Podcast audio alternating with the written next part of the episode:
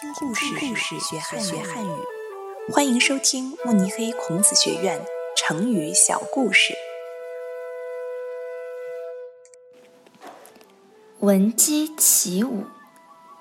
晋代有位有名的将军叫祖逖，他年轻时就很有抱负，特别喜欢看兵书，立志要做一番大事业。他的好友刘琨也是个心系国家的年轻人，他们都希望能早日结束战争，让国家强大，百姓可以早点过上好日子。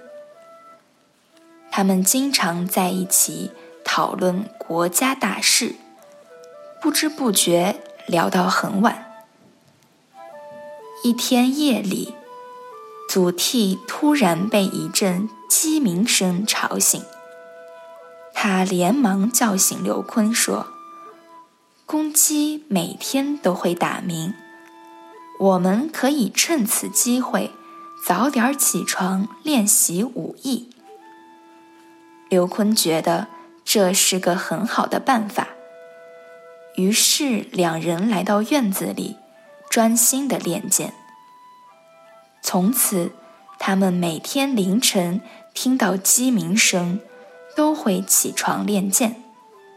不管是刮风下雨，还是酷暑寒冬，他们都坚持早起练习。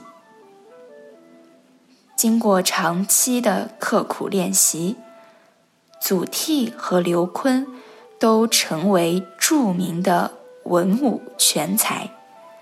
他们作战英勇，收复了国家的很多城池。